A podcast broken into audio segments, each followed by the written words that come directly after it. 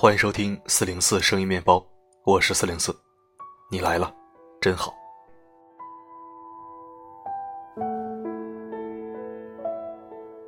今天是听友上官贝贝的生日，在这里我们一起祝他生日快乐，幸福温暖每一天。也希望贝贝不要忘记向妈妈道一声感谢。多年以前的今天，也曾是他身体最痛苦、心里却最幸福的日子。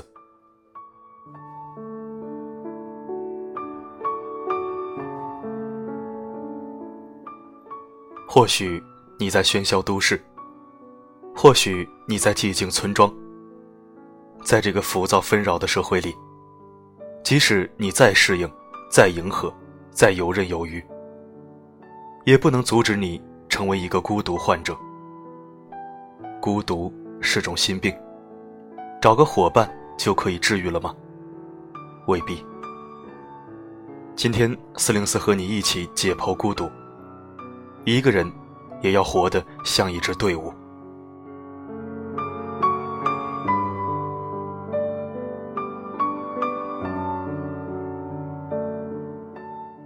孤独是生活的常态，没有谁可以陪你到永远。年少时朋友成群的，现在可能孤独如狗。刘同在书里拆解孤独。你写了成百上千条微博、朋友圈或者日志，有些是写给专门的人看的，但往往这个人看不到，不会看，也不想看。直到有一天，另一个不相干的人突然对你说：“你写的所有东西我都看完了，好心疼你啊！”你看，真正在乎你的人读的不是你的某条心情，他们想读的。是你的整个人生。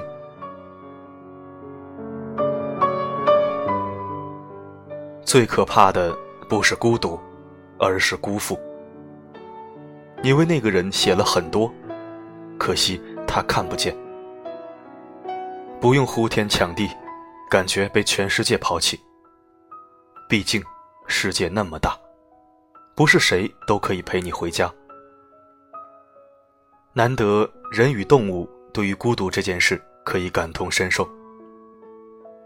一九八九年，美国海军的声纳系统在太平洋水域探测到了一个奇特的鲸鱼歌声。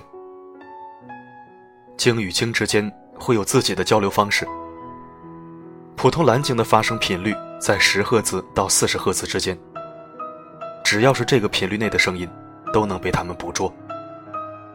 但探测到的发声频率却是五十二赫兹。这意味着，这个鲸的声音，或许不能被同伴听见。他可能是这世上唯一用这个频率唱歌的鲸。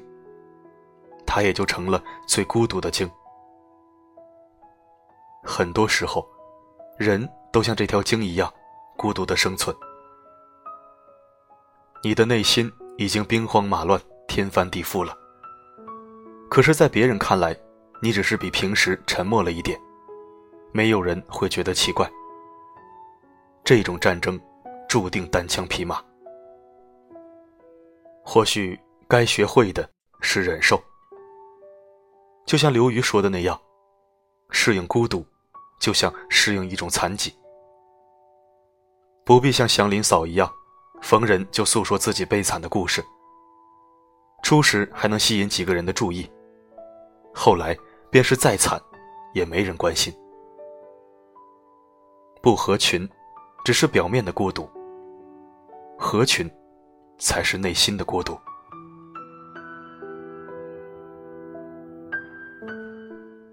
总有一些人在孤独里成长。柴静二零一三年采访周星驰，谈到他刚出道的时候跑龙套的那段岁月，其中产生了这样的对话。柴静问：“你那个时候被嘲笑过吗？”周星驰说：“也没有。”柴静又问：“连嘲笑都没有？”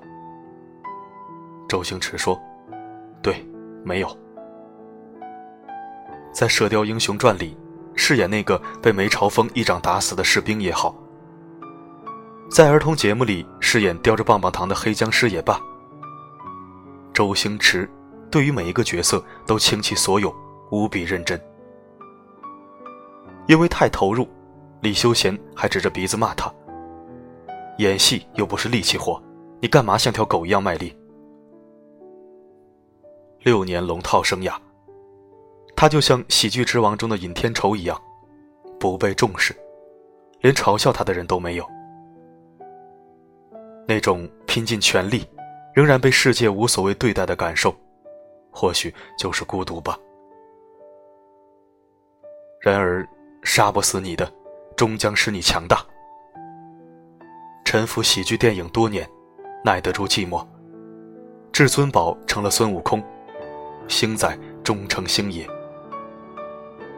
多年以后，重拍《大话西游》，他沿用了当年的一生所爱，只是在歌词中添加了一句：“从前直到现在，爱还在。”如他自己所说，太过绝望也不好，应该有一点点希望，绝望当中，一点点希望。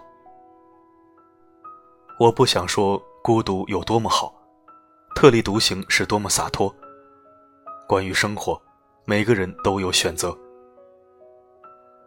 孤独这种病，找个对象来一场肉体的狂欢就能治好了吗？一个人有一个人的风景。两个人也有两个人的寂寞。想起以前，因为害怕孤独，每次吃饭都要等朋友一起，哪怕等上一个小时也毫无怨言。因为过于依赖，到哪儿都要有一个人陪着，以至于老被人笑话是连体婴儿。别人稍一注意，就会敞开心扉，自己以为是坦率。其实是孤独。其实那个时候的自己，或许不是喜欢热闹，而是缺乏独处的能力，不想做一些事没有人陪伴。殊不知陪着你的人，也不一定理解你。就连《爸爸去哪儿》中沙溢的儿子安琪都知道，人生的路要自己走，一个人。也要活得像一支队伍，不然寂寞的时候，连买 Siri 的钱都没有。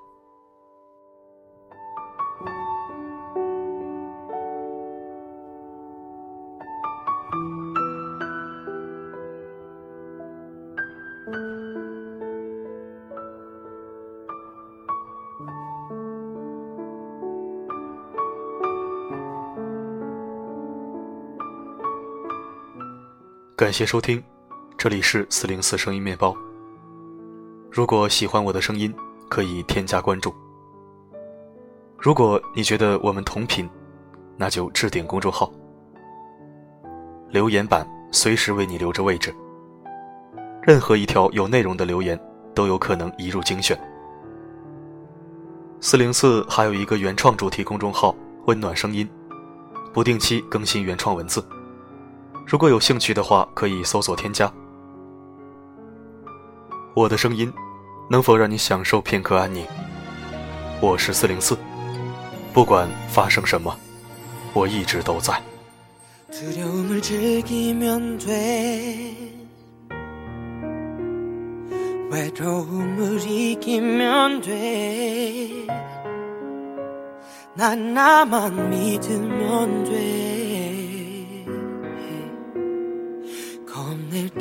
없잖아. 절망까지 즐기면 돼. 아파도 나 웃으면 돼. 어, 눈물은 닦으면 돼. 겁낼 게 없잖아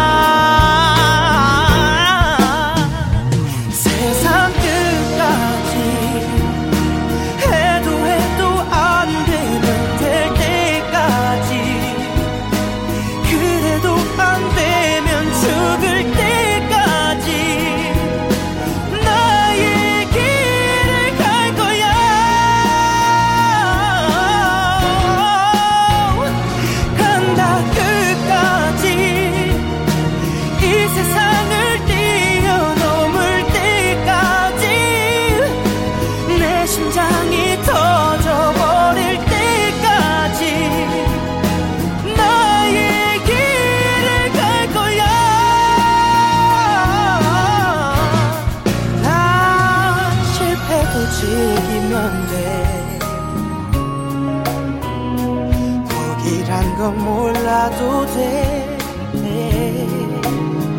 가질 거 해보면 돼. 두려울 데 없잖아